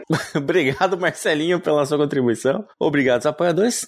E agora vamos falar da, da merda generalizada, né? Vamos falar do que aconteceu no final. Alguém entendeu o que aconteceu no final? Bom, eu fiquei muito triste porque eu tava on board com o Magnussen e vi ele fazendo Ao aquela cagada ao vivaço. Falei, hum, o que será que vai acontecer? Aí, red flag. Ok, é uma decisão, tudo bem, mas faltando duas voltas para terminar, Eu pensei, isso vai dar M. É, quando todo mundo calçou a botinha vermelha. Eu falei, isso vai dar M porque, né, vai todo mundo faca no dente e salve-se quem puder. Era um só se vive uma vez e vamos embora. Exatamente. E foi o que a gente viu, né? Não achei que ninguém largou assim particularmente mal, então não tinha por que ter nenhuma grande cagada, mas na hora que chegou para frear, parece que todo mundo esqueceu do que sabe e foram o quê? Cinco carros? Seis carros que saíram ali? Eu acho que a gente pode falar do colchete antes de falar dessas batidas, né? Pô, pode ser, pode ser. O que eu achei foi o seguinte: eu achei que foi uma boa largada de todo mundo. O Verstappen né, parou um pouquinho mais para frente porque sabia do que ia acontecer, muito provavelmente. Eu achei que o Hamilton largou tranquilo, o Alonso também achei que foi bem. Não tinha nenhuma razão para acontecer o que aconteceu. Primeira cagada foi o quê? O Sainz, ele vira, mas o carro não vira, e ele toca no Alonso, que gira. Em paralelo Certo. a isso, todo mundo começa, viu a cagada, viu um carro girando na tua frente, você freia. Todo mundo freia. Menos o Sargent que ergueu o De Vries e jogou os dois carros pra fora. Me lembrou uma das minhas memórias mais antigas da Fórmula 1, o Nakajima no GP do México. Nossa, que no final da reta ele simplesmente não freia e, tipo, faz um strike, assim, uma das, uma das coisas que eu mais me lembro de moleque vendo a Fórmula 1 pensando, estranho, né? Que ali ele deveria ter freado. Ele sabe que tem uma curva É o ali. natural, né? Não. Aí depois eu aprendi que era o Nakajima, então tudo bem. É, É aí você isso aí. entendeu por quê. E o Pérez viu isso e falou: não vou meter no meio, vou tirar. E ele cortou o meio da, da brita e foi reto por fora. Nessa ele já perdeu todas as posições que ele conseguiu a corrida inteira, né? É, aí o Gasly desviou do Alonso e tentou retomar a posição, espremeu o Ocon e os dois pararam no, no muro. Um belíssimo acidente, aliás, porque eles destruíram os dois carros. Arregaçou. Sim, sim. Aquilo ali vai dar um prejuízo. É raro você ver os caras conseguirem arrasar os dois carros da equipe, assim. Parabéns com o maiúsculo pros dois, na verdade, tá ligado? Parabéns, porque assim, não sobrou nada. O carro do Gasly não sobrou nada. Nada, não. Ele lixou, né? Porque ele bateu, ergueu o carro e lixou no muro. Sim, é, e os dois foram arrastando assim no muro, tipo, espetáculo. Espetáculo. Aí na curva seguinte, quem não consegue frear é o Stroll, que vai reto e para lá no barro, faz um rally, joga barro pra tudo quanto é lado, uma lambança. O Stroll que tinha mandado bem, evitando o Alonso. Sim, ele desviou bem, né? É porque geralmente E ele tava bate na- na Alonso. né? Sim, eu, não, eu acho que seria, seria o natural ele passar por cima do Alonso ali, mas ele saiu bem e aí, não, coisa de louco. Aí o que a gente pode falar é que essa, essa volta é a, a inauguração da chamada volta de Schrödinger. Sim. que que aconteceu? Teve a largada, teve esse caos, mudou-se várias posições. Não, e aí a regra qual é? A regra é, após a largada, tem que ser cruzado o final do primeiro setor para que isso conte, porque você tem que ter Uhum. como medir as posições de todo mundo. Não foi o que aconteceu, né? Exato. A bandeira vermelha veio antes de cruzar o primeiro setor. Então, Isso. teoricamente, essa volta não existiu. Porém, Existiu. Existiu, porque se o Sainz atropelou o Alonso e isso gera uma punição pra ele, certo? Que foi o que aconteceu e foi motivo de briga na internet depois disso. É, a foi o volta efeito contou. dominó do rolê. Mas a volta não valeu, porque a gente voltou com as posições anteriores. E se a volta não valeu, a gente tava na volta 57, certo? seis. 56? E comeram umas duas voltas nisso aí. Nisso, tinha que ser a volta 56. Mas os carros terminaram a, né, o percurso, entraram nos boxes. E isso contou como a volta 56. Sim. Mas não contou. Mas não contou. Porque daí, quando voltou o carro, quando voltaram pra pista. Supletivo, supletivo, supletivo. Caralho, velho, é muito difícil. Aí veio com, com o safety car, eles terminaram a volta, certo? Seria a volta 57, o carro do safety car entrou, eles tomaram a bandeirada. O que seria a volta 57? Só que tinha uma. Eu não sei mais nada. Não é só você que não sabe, Zoto. A FIA também não sabe. Contou a volta, depois da, da- da primeira, segunda relargada, contou a volta porque o Verstappen, como líder, cruzou a linha de chegada dentro dos boxes. Então ali completaram uma volta. Só que aquela volta não existiu, porque voltou Então, para é, trás. a, a 56, né? Mas, mas contou porque aí, quando o safety car deu a outra volta para, entre aspas, começar a corrida, aquela foi a última volta. Quando- ah, quando eles saíram. Faz todo sentido. Sim, porque eles deram outra volta. Mas aí essa outra volta também Ah, contou. mas a gente não então, tinha acabou. 50. Mas não, tinha, não eram 58 voltas? Eles deram 57. Não, não, mas olha só. Largou na 56, certo? Aham. Aí teve o um acidente. Uhum. Aí quando o Verstappen entrou no box e completou, completaram a 56. Certo. Então a próxima volta era a 57. Tá, então, essa 57. Eles saíram com o safety car. E aí acabou. E o safety car entrou. E na hora de abrir 58, eles falaram, não quero mais. E eles receberam a bandeirada. 57. E aí acabou. Não Tchau. tinha que ter mais uma volta. É isso que eu tô falando. Tinha que ter mais uma volta. Sim, porque se você voltou, tinha que.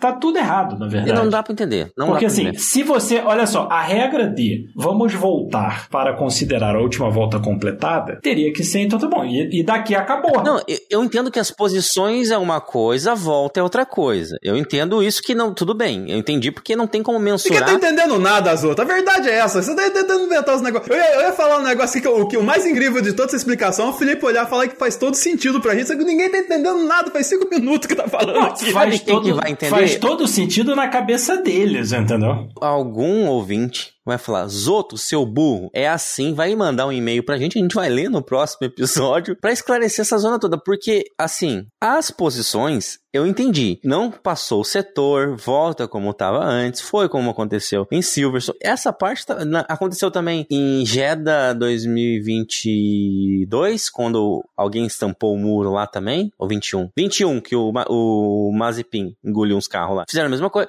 aí beleza, isso já é de praxe. Agora, esse procedimento de sai, dá uma meia volta ali e toma a bandeirada, aquilo ali, olha, sinceramente, eu brochei. Eu tava muito feliz que a corrida tava tudo certo e feio demais. Sim, não tem nenhuma necessidade de fazer isso. Não, é, é pro público. Olha só, se você vai sair pra dar uma volta atrás do safety car, ninguém pode ultrapassar ninguém. Pra que fazer isso? Sabe, agora, tem uma coisa que eu queria comentar que foi muito boa. O que, que a gente achou? O Sainz levou a punição, certo? 5 segundos. Quem tivesse a 5 segundos do Sainz, teoricamente, o que, que tinha que fazer? Grudando Cola nele. Sim. Certo? Faz todo sentido. Aí, o que, que aconteceu? Se você olhar a chegada, nosso glorioso Lance Stroll dando um grande distância do Sainz. Não sei se ele estava querendo fazer com que outras pessoas não fizessem ponto, não sei qual foi a ideia dele. Mas é curioso que ninguém virou para ele e falou assim: filho, cola no Sainz. Porque imagina se o Sainz dá uma distância, entra na reta, dá uma mega acelerada e cruza. E aí, o que, que acontece? Leva 5 segundos e perde uma, duas posições. Porque o Stroll tá lá, sei lá, fazendo o que lá?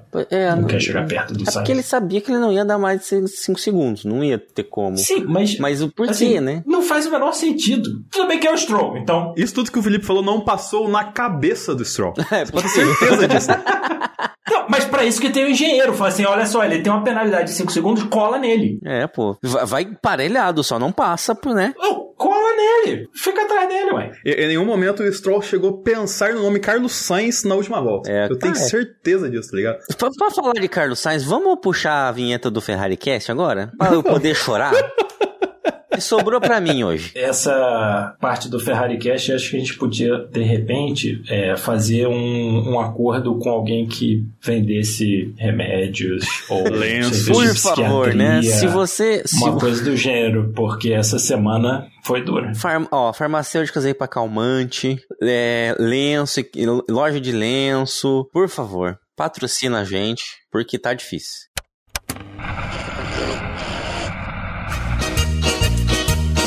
Uma bosta. Competência que chama. Puta que pariu. Ser ferrarista é complexo. Tá difícil ser ferrarista. Foi nada, nada diferente do que a gente já tá acostumado. E aí fudeu dois campeonatos. Só duas palavras aí, viu, Bruno? Parabéns. Parabéns, Minuto. No final da corrida, o Alonso virou pro engenheiro dele e perguntou como tinha sido a corrida. E os resultados, como foram. Ah, tudo bem, Mercedes fez quantos pontos, Ferrari fez quantos pontos. Aí o engenheiro dele falou assim: Bom, a Ferrari fez zero. Mas sabe quando tem assim, dois segundos de silêncio do tipo, uau. Não, é, o ponto que eu tenho que colocar aqui, que, cara, foi, é, foi sensacional que a punição foi dada enquanto o grid estava parado e a câmera ficou uns 5 minutos no, no Sainz. E o Sainz, cara, a atuação do Sainz ali indignado, colocando a mão no, no capacete, fazendo, gesticulando com os braços assim, tá e a viseira aberta. Ele virou italiano, você viu ele fazendo pepperoni ali? É, Sim. tipo, e a, e a câmera, a câmera focada nele, a câmera focada nele, ele fazendo over, é quase o Alpatino dentro do carro, tá ligado? Gesticulando pra caramba e tal, assim. E o pior é que, cara, você entende a indignação dele ali. Por conta que, assim, a dinâmica do rolê é que, assim, eu, quero ouvir, prim- primeiro, a Aninha Ramos sobre o caso também. Vamos lá, minha análise de Ferrari é o seguinte: esse final de semana nem foi a Ferrari o grande problema, né? Acho que o grande problema foram os dois pilotos. A Ferrari errou quando mandou os dois para a pista com informações diferentes sobre o tempo, né? Botou o Leclerc para fazer uma volta antes da volta rápida, enquanto o, o Sainz fez duas, né? Fez a volta de preparação de pneus. O Sainz atrapalhou o Leclerc. Eu não acredito nessas coisas de ai, fez de propósito, cacete a quatro, mas atrapalhou porque quando ele foi para duas voltas, o Leclerc tinha que ter saído na frente dele na, na fila, exatamente porque ele precisava de um espaço maior para poder lidar, para poder fazer a volta e principalmente ter menos tráfego, ter menos trânsito. E o Carlos simplesmente se enfiou na frente, ele foi por fora da fila e entrou na frente do Leclerc, apesar de ter sido dito para ele e depois. Depois foi dito para ele para dar o vácuo, o que o Leclerc realmente não liga, não faz a menor questão, mas não é esse o ponto. Foi dito para ele, ah, dá o vácuo. Ele falou assim, ah, aqui é, aqui é meio complicado. Do tipo, ah, não vai dar para fazer. Ok, não vai atrapalhar a preparação da volta dele à toa, sendo que o colega nem gosta do vácuo, né? Mas quando ele acelera para não dar o vácuo para o Leclerc, ele freia bem em cima da, da curva 2 e 3, se eu não me engano, e aí ele vira o tráfego pro Leclerc. E ele atrapalha de verdade a volta do Leclerc. E aí o Leclerc ainda pega trânsito no final da volta, né? E mesmo assim, a volta dele foi boa comparada com a volta do, do Sainz depois, né? Porque acabou que o Sainz, nessa brincadeira de acelerar e frear brusco, deu uma destruidinha nos pneus dele. Então ele acabou nem fazendo a melhor coisa para os pneus dele, né? Ele deu uma erradinha ali também. Talvez a volta dele pudesse ter sido melhor se ele tivesse preparado melhor os pneus. Se ele não tivesse ficado com essa coisa de, de que o Leclerc estava atrás dele e ele queria ou não queria dar o vácuo, enfim. Talvez a, a própria preocupação dele em como preparar os pneus foi prejudicada também por essa situação. Então, a Ferrari fica colocando os dois numas situações que são muito complexas de, de lidar desnecessariamente. Coloca os dois na, mesma, na mesma estratégia, não coloca um no caminho do outro, porque não tem necessidade. Não tem necessidade. Desse final de semana é minha única crítica para a equipe. De resto, acho que o, o, Carlos precisa de um pouquinho mais de team play, assim, de, de, de, de, trabalhar em equipe em certas situações. Mas não acho que seja de propósito. Antes que fale alguma coisa, não acho que seja de propósito, não. Mas acho que precisa de um equilíbrio aí. É, uma coisa é ele é, brigar com a equipe, né? Fazer o que ele faz, que ele não tá errado de. Aliás, não tá errado, não. Ele está certo de falar com a equipe reclamar, discutir, dizer o que ele quer, né? É, muitas vezes passar por cima, só que não dá para fazer o tempo todo quando a equipe se programa para dois pilotos porque acaba atrapalhando o resultado da equipe no final. Não é só ele. Acho que é uma frase que muito comentarista fala e é uma verdade. É, o Reginaldo Leme fala muito isso. A Fórmula 1 é o esporte individual mais de equipe que existe. Se ele, pra né, ter o resultado dele, o que é justo, ele é um, um, um atleta e ele é um competidor e ele quer vencer. Ele não tá errado. Mas se quando ele tá buscando isso, ele começa a prejudicar a equipe, a baliza precisa ser um pouquinho ajeitada ali. Precisa ter um equilíbrio entre uma coisa e outra. Não pode ser, não vou olhar para o meu, vou olhar só para da equipe, mas também não pode ser, vou olhar só para o meu, não vou olhar para da equipe, né? Porque ele começa a atrapalhar os resultados gerais da equipe. Sobre o Leclerc, né? A volta dele podia ter sido boa na classificação, não foi, provavelmente porque os pneus dele no final da volta já estavam destruídos por causa do trânsito que ele pegou, incluindo o Carlos Sainz. Tanto é que os dois deram uma discutidinha no final da classificação. Eu, particularmente, não acho que ele teve culpa na largada. Ele foi para fazer uma ultrapassagem que eu achei que seria incrível, foi ousado. Ele não foi é, conservador em momento algum, mas é ele Hamilton, Verstappen, Norris, Russell são pilotos que correm esses riscos. São riscos, obviamente, que podem pagar bem ou pagar mal, né? Como qualquer situação que se arrisque. Ele foi para ultrapassar, ele deixou espaço, show, só que o Alonso estava do outro lado. O Alonso, antes dele ultrapassar, estava bem mais na frente. Algo aconteceu ali na frente que eu não consegui entender direito, eu preciso ver a onboard do Alonso, que fez o Alonso acabar ficando praticamente do lado do Stroll. E isso acabou pegando surpresa tanto o Leclerc quanto o Stroll. O Stroll não tinha para onde ir, o Leclerc já tinha né, feito todo o caminho para fazer a, a curva naquele traçado, que era para ultrapassar, e o Stroll ficou vendido, completamente vendido. E vamos combinar, né? Entre bater no concorrente e bater no companheiro de equipe. Obviamente que o Stroll ia fazer de tudo para não bater no Alonso. Não estava errado, não. Então eu acho que foi muito incidente de corrida, principalmente de primeira volta, né? E foi uma pena, porque eu queria muito ver o, o ritmo de corrida da Ferrari com o Leclerc. Acho que, assim, três corridas que a gente não consegue ver o ritmo de corrida do, desse carro da Ferrari com o Leclerc. No Bahrein, o carro né, desistiu dele. Em Jeddah, ele acabou ficando atrás do, do Carlos, destruiu os pneus, né, quando não, não passou. E aí o ritmo dele também foi é, bem ruim depois disso. E na Austrália não teve nem corrida, né? Foram duas curvas. É uma pena. Vamos ver se para Baku a gente tem um pouquinho mais de sorte. E o Carlos teve uma corrida muito boa. Eu gostei do ritmo de corrida dele, apesar de eu não ter visto a corrida com muita propriedade. É, eu estou muito, muito, muito em, em, situação de Glória Pires. Não posso opinar. É, o que eu vi da corrida do Carlos foi bastante consistente. Foi legal, foi um, um ritmo bom. Mas no final, até pela confusão toda, ele errou muito aquela curva. Eu não consigo dizer que não foi culpa dele. Eu acho que a punição foi justa sim, é, no sentido de que foi a menor punição possível para uma situação daquela, que é os 5 segundos. E ele fez mais ou menos o que o Leclerc fez com o Pérez na Turquia em 2021, o que o Russell fez com ele, o que o Hamilton fez com o Albon,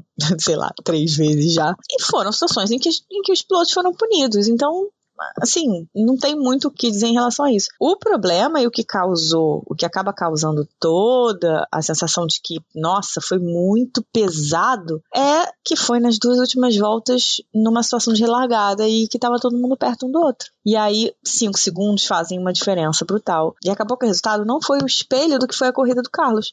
O que é uma pena, porque foi uma boa corrida. Enfim, espero que em Baku a Ferrari venha com upgrades. Espero que os upgrades sejam upgrades de fato, não somente atualizações. Que sejam de fato para melhorar o carro. Que o ritmo venha melhor e que o novo formato sprint funcione bem e que tenhamos melhores resultados da escuderia, porque tá difícil ser ferrarista. Tá complicado, tá complexo, tá doloroso, né? E, e três semaninhas vão dar para dar uma, dar uma descansada desse sofrimento de ser tifose.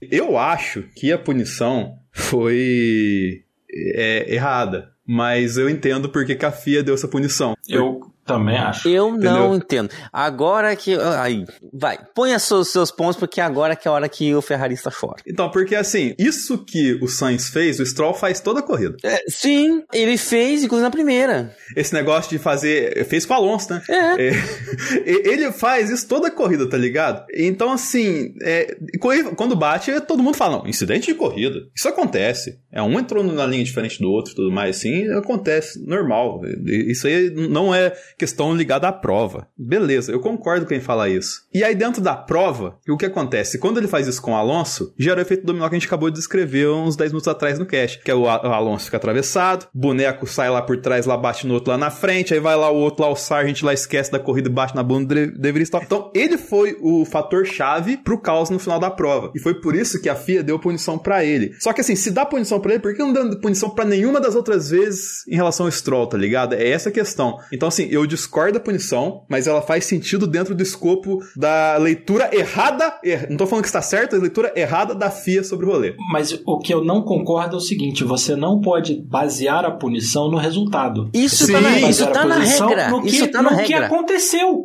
E desde sempre o que que é? Ah, não, primeira volta tem que ter um pouco mais de leniência porque coisas acontecem. Ali era a primeira volta. Sim, era uma é, relargada tinha parada. acabado de largar. Exato. Exatamente. Então, E- e- a galera é a fala assim, ah, dificuldade? Ah, não, mas é que porque aí depois você pergunta pra FIA, a FIA vai rebater com uma questão assim: ah, não, mas o Sainz estava fora da linha da pista, tá ligado? Porque, tipo, se você olhar. Não, não tava. então, tá ligado? Assim, não estava. Eu voltei no replay, voltei naquele lugar, o Sainz ia fazer aquela curva, cara. Sim. Ele já tava apontando Sim, pro lado sim, certo. ia. E Eu- tinha espaço pro Alonso. O Alonso chegou um pouquinho pro lado, o Sainz chegou um pouquinho pro outro lado, bateram. Exatamente o que aconteceu com o outro carro da Ferrari. Ia, o Leclerc chegou um certeza. pouquinho pro lado, o Stroll cheguinho- chegou um pouquinho pro outro lado, bateram. Não tinha pra onde o Stroll ir, porque o Alonso estava ali apertando ele. O que, que a FIA fez? Segue. Mas o, o Leclerc, a corrida dele terminou ali. Cadê a punição pro Stroll, então? E cadê a puni- punição também pro Sargent que engoliu o De Vries? E, e pro Pérez que esmagou o Ocon? O Sargent não freou, cara. O Sargent.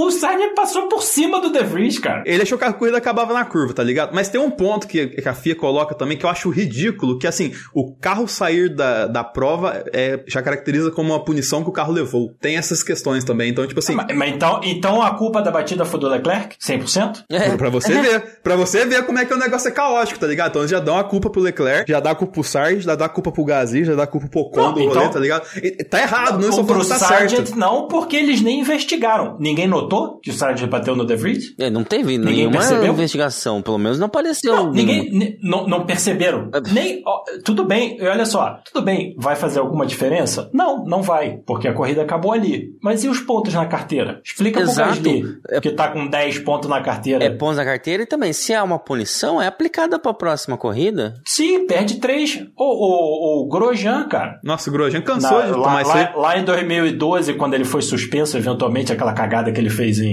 na. Bélgica. Sim, mas antes ele já tinha levado. É. Já tinha levado punição pra largar pra trás porque tava fazendo cagada e ia abandonando. Mas, porra, o De... Cara, e, e ninguém falou nada. Ninguém notou que o De Vries levou uma porrada e. e- Porque ele abandonou, né? Mas teve uma outra porrada, que é o- teve um momento da prova que teve uma AlphaTauri que deu uma decolada. Foi o Tsunoda ou foi ele também? Foi o Tsunoda. Tsunoda saiu. Tem o seguinte: se você olhar o resultado, Gasly, Ocon, De Vries, Sargent, todo mundo terminou a corrida na, na falta 56. Não foram classificados. E aí, cadê? Entendeu? Cadê a punição para quem? O, o Gasly, por exemplo. Ele acabou com a corrida do Ocon. É culpa do Ocon? Não. O Ocon tava fazendo, ele tava ali na, na- tranquilo, o Gasly jogou pro lado e passou por cima dele. O De Vries tava tranquilo fazendo a curva, veio o Sargent e bateu nele. Não tem punição. Mas pro Alonso, a punição sai em 5 minutos. É. É, aquela questão, né? Quem grita se ganha punição, tá ligado? É. O Hamilton sempre Pô, gosta mas- de falar no mas- rádio. o Alonso- Não estou falando que é certo. Mas é Não, não, mas, mas é surreal Como que você mais que o. Sainz gritou no rádio, ele implorou, meu Deus. Falou, pô, deixa eu falar com os caras. a, a gente viu literalmente em 4K ele fazendo isso. Mas ele levou a punição sem chamarem ele pra explicar, que é o que acontece geralmente. Mas quem chamaram? Chamaram o Ocon, chamaram o Gra- Gasly. Gasly. Ok. Pô, por Sim. que não chamaram o Sainz? Chamaram os organizadores da corrida, que é no, no- no final da corrida, a corrida levou uma punição. Pela invasão da pista. É sério, tem, tem lá o, o documentozinho da, da FIA chamando para falar com os fiscais da prova o, o Grand Prix. É, pare- parece o, o Chaves vendendo churros pro Chaves, né? Sim, ma- mas, ninguém viu que o Sargent bateu no De Vries, então. Porra, é... e Ninguém percebeu. Assim, ok, tá. Eu tava acompanhando a corrida. Quero Agradecer também a todos os, os seguidores no Twitter que me, me mantiveram acordado na, na corrida enquanto a gente comentava os lances. E eu pontuei isso no começo. Eu não vi tanta diferença do lance assim entre é, Sainz e, e Alonso como com Leclerc e o Stroll. Eu entendo que o posicionamento na corrida, né, na, na pista, foi diferente, a situação foi diferente, mas eu digo em consequência. É, não houve nada que eu digo, ah, o cara fez uma baita cagada. Eu acho que o carro não virou mesmo, porque ele pegou muito a, a zebra de dentro e deu uma espalhada. Ok, se isso é motivo da punição, seria se estivesse disputando posição entre um e outro. Mas é uma largada, tipo, não tem pra onde ele ir. Tem 30 carros do lado, pô. E ele não ocupou a pista toda. Se ele tivesse Atravessado, que né? ele De... bateu. Não, na hora que ele bateu no Alonso, se ele já tivesse empurrado o Alonso lá pra fora, ok, É. outra parada. O Alonso tava na pista, cara. Tava com as quatro rodas dentro da pista. O Sainz vai lá, enrosca as rodas, ok. Mas assim,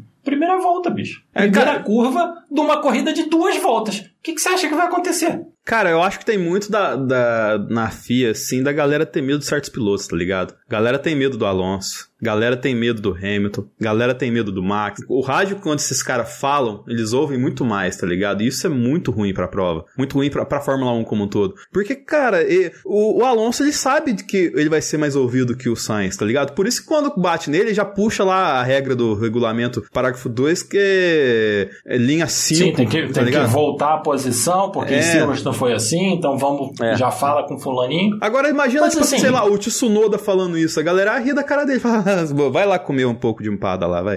Exato. Mas tá errado. tá, pra caralho. Porque senão, assim, não, é- você não tá mais competindo, entendeu?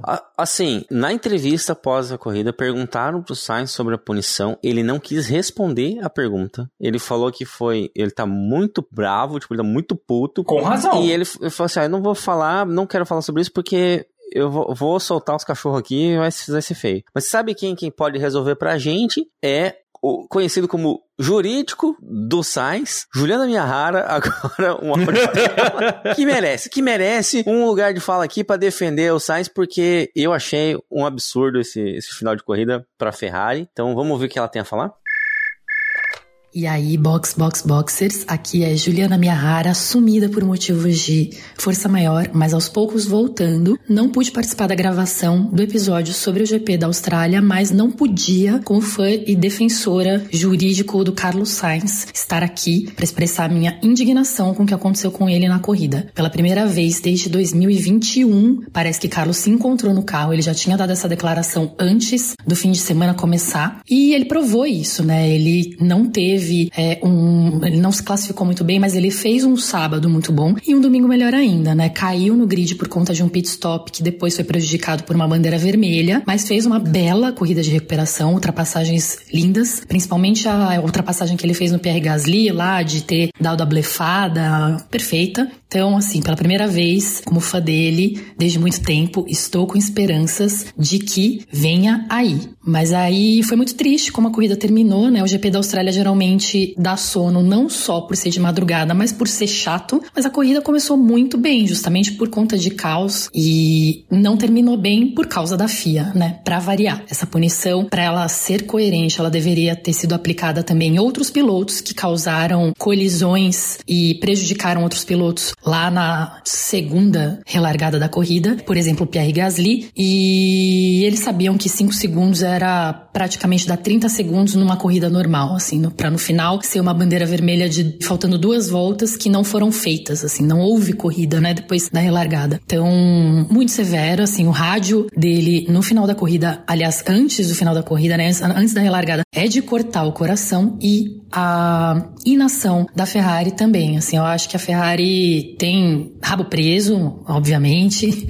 Acho que eles estão guardando ficha para uma próxima vez que precisarem da FIA com motor adulterado. E aí eles não querem se indispor, né? Mas eles tinham que ter apelado dessa decisão. Se fosse Fernando Alonso e Aston Martin tivessem. É, o, o, Carlos teria recuperado a, o quarto lugar dele na corrida. Então, tô indignada, mas esperançosa ao mesmo tempo. É isso, gente. Espero que vocês tenham gostado da corrida, apesar de tudo, e até a próxima. Mas assim, numa boa, tem obviamente todos os memes, todas as piadas, blá, mas foi sacanagem com o Sainz a forma com que essa coisa toda foi conduzida. Não, com certeza, tá errado, cara. bicho. O Sainz, cara, assim, eu vejo que as pessoas não respeitam tanto o Sainz, tá ligado? Eles não, não dão tanta moral pro Sainz. E eu não sei se isso é perfil de piloto, se isso é questão de algum tipo de... Talvez, não sei se preconceito é a palavra certa, mas algum tipo de pecha que eles colocam em cima dos pilotos e tal assim. Algo que eu não sei se o Sainz fez por merecer, de não uhum. ser valorizado desse não. jeito. Agora, o Leclerc, cara, é assim, eu sinto que o o destempero dele tá refletindo nele dentro da pista. É, isso eu não tô falando por conta da prova em si, mas por conta que, cara, ele anda muito irritado. Ele tem suas razões, logicamente, de estar tá irritado, é, tá ligado? Ele tá com razão. Hum, mas assim, é, cara, eu acho que isso. Tá tipo, perdendo do Huckenberg no campeonato. Não sei se você sabe.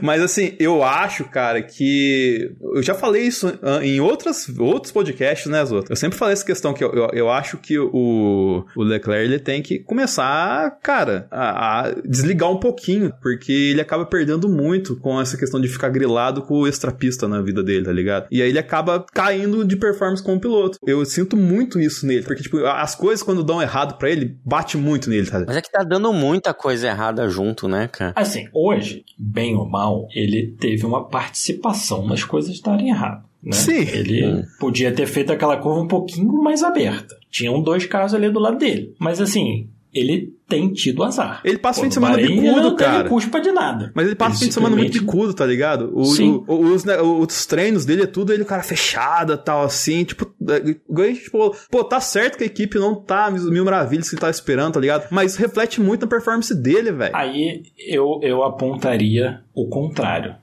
que é o Hamilton, que é irritantemente otimista na maior parte. Ele tem lá os momentos dele, yeah, mas ele é irritantemente otimista. Não, não, porque a gente vai, a gente vai fazer, a gente vai fazer push, isso. Push, vai... A equipe, a equipe, exatamente. Let, let's keep pushing. Hoje ele falou de novo no Still final da prova, óbvio. É, mas assim, cara, eventualmente isso é um problema. Do cara, nada nunca tá funcionando. Tipo, pô, bicho, vamos, tipo, relaxa, toma uma maracujina e tal. Então. É, calma aí. Bom, pois é. Eu, eu, mas eu acho que. Vou passar pano pro Leclerc sim. Eu acho que ele tem toda a razão de tá putaço. Eu acho é pouco. Eu, se fosse ele, chegava dando capacetada em todo mundo no, no, no, no, no pit lane. O Stroll, inclusive. Né?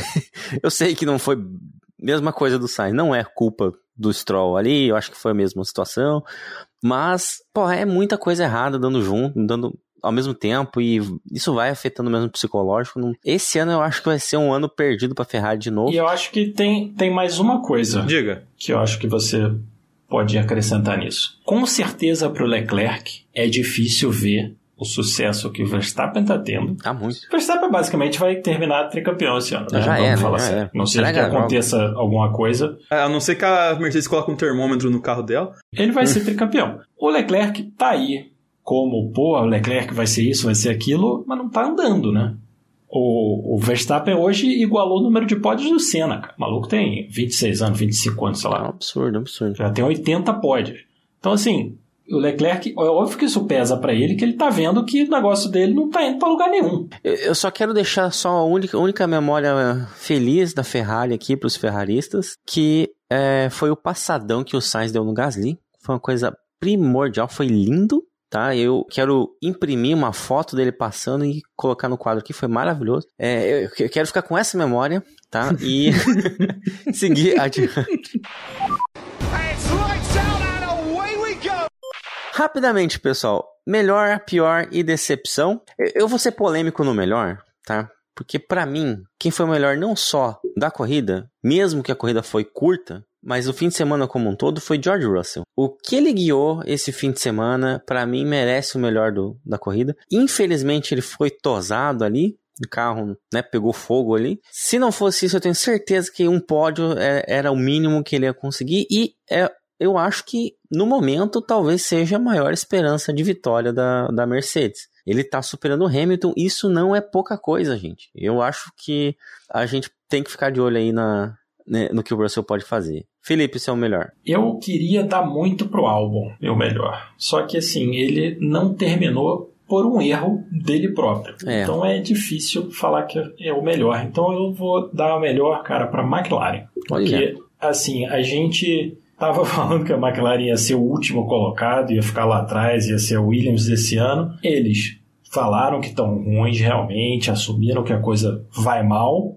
Porém, marcaram ponto com os dois carros hoje. O Piastri, pela primeira vez, marcou ponto em casa. Então, acho que merece um, um, um agrado, sim, porque eles foram muito bem e ninguém esperava. Cara, assim, eu fico chateado porque foi quase o Russell, foi quase o Gasly, tá ligado? Mas o- os infortúnios da prova não permitiram. E o Max não conta. Porque lá se for olhar Não. pra pista ali, o Max não conta mais, tá ligado? Porque, tipo Não. assim, cara, ele não esforçou pra fazer o que fez. E ele fez pra caralho. E esse é o problema, tá ligado? Então eu acho que, tipo, isso pesa muito. Então eu vou dar o melhor pra mim pro Huckenberg. Porque, assim, o Huckenberg, se o regulamento fosse, do jeito que a gente tá falando aqui desde o começo, uma coisa bem coesa e tal, assim, era pra esse cara tá entrando na última volta em quarto. E, e, cara, isso pro carro que ele tem na mão ia ser muito grande, assim, saca? Lógico que ia ser muito difícil ele, sei lá, em uma volta jogar esse carro na- em cima do- dos três que estavam na frente no pódio ali e fazer Eu uma. não- de- depois do que aconteceu naquela volta, eu não duvido nada. Era Não, possível que lógico. ganhasse aquela porra. Tudo é possível. Lógico. Tudo é possível. Mas aí você, você olha pro outro lado, tal, assim, que a Haas pô,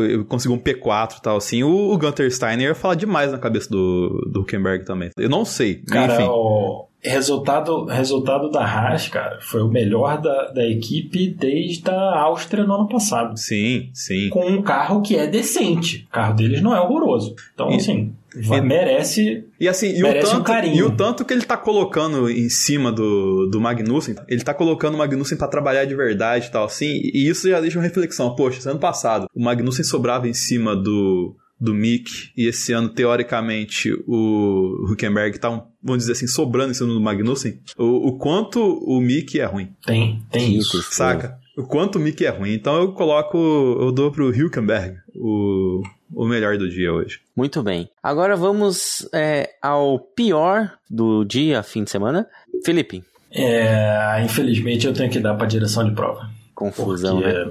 muito confuso. De novo, está se tornando a regra e não a exceção. Todo mundo. É só você ver pensar o seguinte: quando deram a bandeira vermelha do Magnussen, todos os pilotos falaram, hein?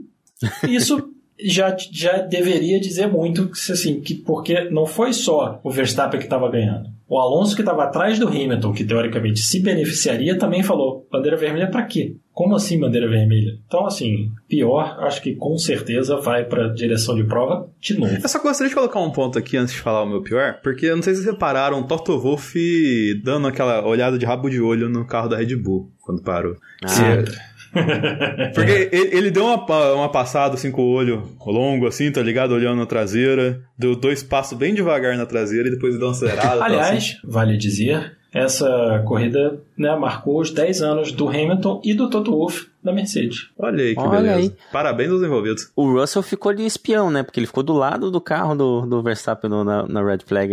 Sim. Tênis, seu pior? Cara, não tem jeito. Eu já falo isso tem algumas. algum tempo já. As pessoas têm que parar de romantizar Valtteri Bottas, tá ligado? Ah. Não tem condição, velho. Ou, cara, uma corrida que termina 12 carros. Tá de férias, cara. O cara tá de férias. O maluco chega de chinela e bermuda. Não tem condições, velho.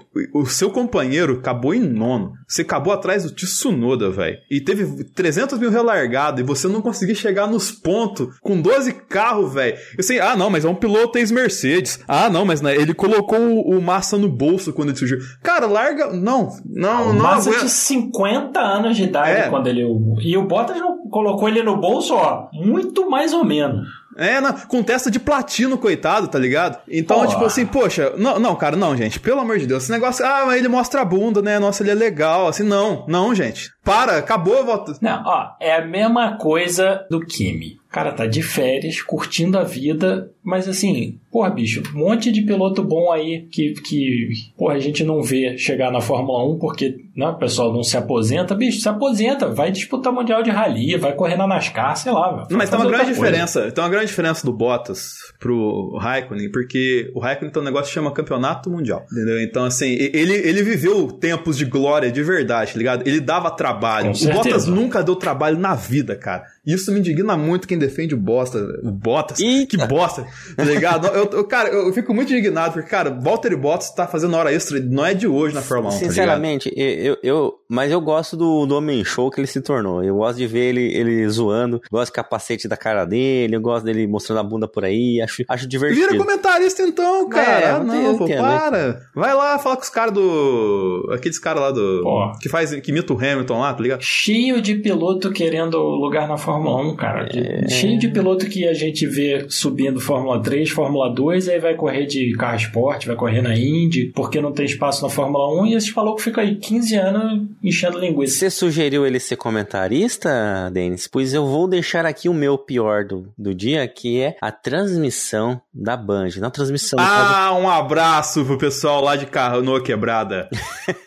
Cara, eu não sei. Ó, eu vou, vou dar um. a- o, o. Como que fala? O. O vó da dúvida, né? Pra- porque pode ter sido o fuso horário, pode ter sido o sono, que o Sérgio Maurício deu uma surtada legal nessa, nessa transmissão. Eu fiquei comentando no Twitter, eu contei, porque eu fiquei tweetando isso. Ele confundiu o Tsunoda com o Huckenberg quatro vezes. Sim. Cara, não é nem a mesma equipe. O que que tá acontecendo? Cara, assim, número- Não, mais ou menos parecido branco. Forçando muito a barra, os carros de longe, assim, podem parecer. É o sono, né? Pra, pra. É, é, lembra, lembra lá no, prime- no primeiro programa do ano, lá quando eu falei do negócio das pinturas, né? Sim. Eu penso em pessoas como o Sérgio Maurício, mas logicamente o Sérgio Maurício tem que pensar melhor as questões que ele, ele escolhe e que ele fala na prova. Isso, sem, isso não é de hoje que eu falo. E eu também eu não quero falar muito Sérgio Maurício porque eu tenho mais um particular. Eu acho que eu acho que aquele primeiro GP Brasil que grita- começaram a gritar o nome dele e acabou com a carreira dele, que depois daquilo lá foi só ladeira abaixo. Mas eu- a última última o último comentário pertinente que eu lembro dele fazendo é aquele da última prova lá, que a gente não sabe que hora que o Max vai atacar, mas ele vai atacar. Depois disso, o Sérgio Maurício derreteu, tá ligado? Não sei o que aconteceu. Então, assim, é, é também, enfim, Olha, é questões que eu não, eu não quero entrar, mas é, muito, é muito amigo de pessoa errada. É, eu, vou, eu vou deixar essa, essa na questão do fuso horário também, apesar de achar que para mim foi o pior, porque é, foi complicado, é, mas não foi só o Sérgio Maurício que errou, todo mundo fa falou, deu uma canelada alguma hora, falou uma besteirinha, com exceção, de novo, eu sempre vou passar pano pra Mari Becker, eu, ela não falou nenhuma besteira, pelo contrário, ela ajudou a transmissão em vários... Não, não, a, a Mari Becker é a, é a, luz no meio da escuridão da Band, né? Exatamente, né? exatamente, porque fez um belo trabalho. Mas é a luz há muito tempo, né? Sim. Na cobertura da Fórmula 1 brasileira, ela. É, para não falar que foi de todo mal, vou elogiar a tintura no cabelo do Reginaldo Leme, ficou muito bem feita. Entendeu? Foi, foi, uma, foi tipo um bom trabalho do pessoal do cabeleireiro, da maquiagem lá da Band lá. E eu não lembro quem que falou que ia sair de lá e ia meter um dogão. Tipo, ele ia sair. É, cinco... O Jafone, foi o Jafone. Quatro, cinco da manhã, o cara mandar um dogão. Não, não, não. Esse, esse ponto não, Zoto. Esse ponto eu defendo. Porque, nossa, eu já fiz muito isso na vida, cara. Sai eu na balada. Eu fiz isso quando rock. eu tinha 19, do 20 anos. Hoje em no, dia. No pub eu... rock, você, pô, chega no podrão lá, é. aquele macarrão. Que macarrão não. Depende, tem lugar que é macarrão, é, que é mais doido ainda, tá ligado? Aqui é pior. Não. Mas, tipo, cara, meteu um dogão daquele lá tal, assim, logicamente, tem que ver como é que dá esse, é, Se eu olhar pra um negócio radioativo desse hoje, eu, nossa senhora, eu, é dois dias de cama, não hoje, dá. Hoje em, dia, hoje em dia não dava pra fazer não isso. Dá não mais, não. Felipe, sua decepção. Ferrari, né? não tem, não tem nem não tem nem o que pensar, cara. Vamos então ser justos, tá? Leclerc está em décimo, atrás do Huckenberg, atrás do Norris, né? Ok. A Ferrari está em quarto, mais perto da McLaren do que da Mercedes. Ainda assim porque as Alpine fizeram o que fizeram hoje, né, cara? Sim, porque senão as Alpine estavam bem mais na frente. Então, assim, não, não é, tem outra. Cara. Pô, a, a Ferrari chegou nessa, o Sainz falou que não, porque agora a gente vai é, prestar menos atenção no qualifying, vai se concentrar no ritmo de corrida e tal. O ritmo de corrida do Leclerc foi ótimo. Os dois, sei lá, foi um bom 30 ritmo segundos que ele participou. Não, 30 segundos foram ótimos. E o Sainz, o ritmo de corrida dele foi nada, porque ele ficou ali parado, não ultrapassou nem foi ultrapassado. Não, não ele, ele passou o, o Gasly, passou o Stroll, ele, ele conseguiu. Não, mas esses caras têm obrigação de passar. É, ok. Gasly ele tem obrigação de passar. O problema é não mas, assim, chegou no Alonso. Não avançou. Não, não, ele não chegou no Alonso. Ele apertou uma hora o Alonso, mas rapidamente ficou. E aí no final fez o que fez e marcou zero pontos. Então assim, então a Ferrari, segunda força que teoricamente ela seria, caiu para terceira força depois do Bahrein, caiu para quarta força e se demole vai fazer o quê? Entendeu? Vai então, brigar com a Alpine. É outro. isso, é isso, é para isso que eu pago o F1 TV? Zero pontos, cara, num final de semana com os dois carros. Tênis, sua decepção. A FIA, por tudo que a gente falou ao longo do programa, cara, é essa questão que a gente concretiza de, pô, a gente fica uma corrida caótica, os fãs, todo mundo que você vai perguntar, fala, cara, você entendeu o que aconteceu? Não, não entendi. Cara, que bagunça foi, não é? Foi uma bagunça. Aí você chega no Twitter lá, os caras falam que foi um sucesso. É uma prova clara de que a FIA está muito mais preocupada com o entretenimento como show do que o entretenimento como esporte. E isso me preocupa bastante, porque não é de hoje, cara, que a gente tá falando isso. Não é de hoje que a gente tem gravações assim que a gente descasca a FIA do começo ao fim do programa, tá ligado? Isso me preocupa, porque. É, e, e, quando a gente tiver um campeonato de verdade, com dois, três carros lá na frente disputando de verdade, o título vai acontecer que nem aconteceu em 2021, que foi uma tragédia? Exato. Então eu voto na FIA. Exatamente o que vai acontecer. Então, eu, eu tenho muito medo com, essa, com essas nossas críticas, principalmente porque eu já vi isso acontecer. A FIA vai derrubar a gente? Não. Nunca me calarão!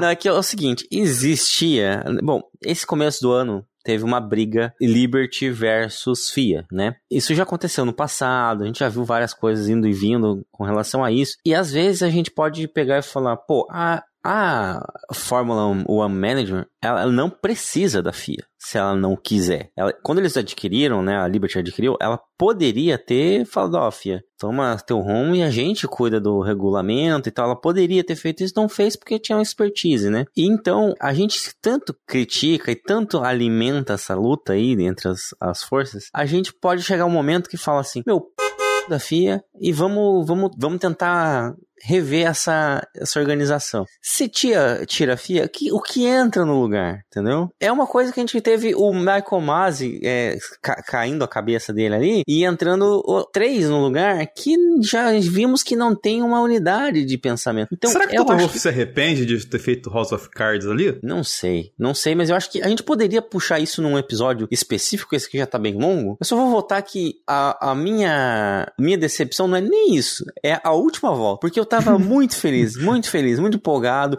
Nossa, corrida louca, que legal. Ó, o Huckenberg ali em quarto e não sei o que, podia até rolar um pódio, daí vai ter relargada, vai ser mais uma, mais uma briga e não sei o que. E aí, aquilo foi a última volta, sabe? É difícil, Anti, né, cara? Anticlimático, né? Mas, mas, mas foi ah, esse final de semana. Eu Exemplificando acho que assim. Fora o Bortoleto na Fórmula 3, que vai muito bem, pô, mega sucesso até o momento e grande esperança. O resto, bicho. É, é- o bom e velho é ficar acordado até tarde pra isso, né? Bom, com isso a gente agradece aos nossos ouvintes por escutar este episódio. Lembrando de pedir a todos que sigam a gente nas redes sociais, arroba castboxboxbox. Pode mandar um e-mail pra gente no podcastboxboxbox.gmail.com Avalie aí no seu dispositivo aí onde você escuta o podcast. É no YouTube, é no Spotify, no... né, seja onde for. Deezer, Diz, dá suas estrelinhas. Apple Podcasts, Segue vai lá, a gente. deixa a gente no top dos top lá. Senão a FIA vai nos calar daqui a O pouco. e-mail, inclusive, é a chave do Pix. Se quiser, não quiser contribuir no Apoia-se, pode mandar um- uma graninha por ali. A gente agradece de coração.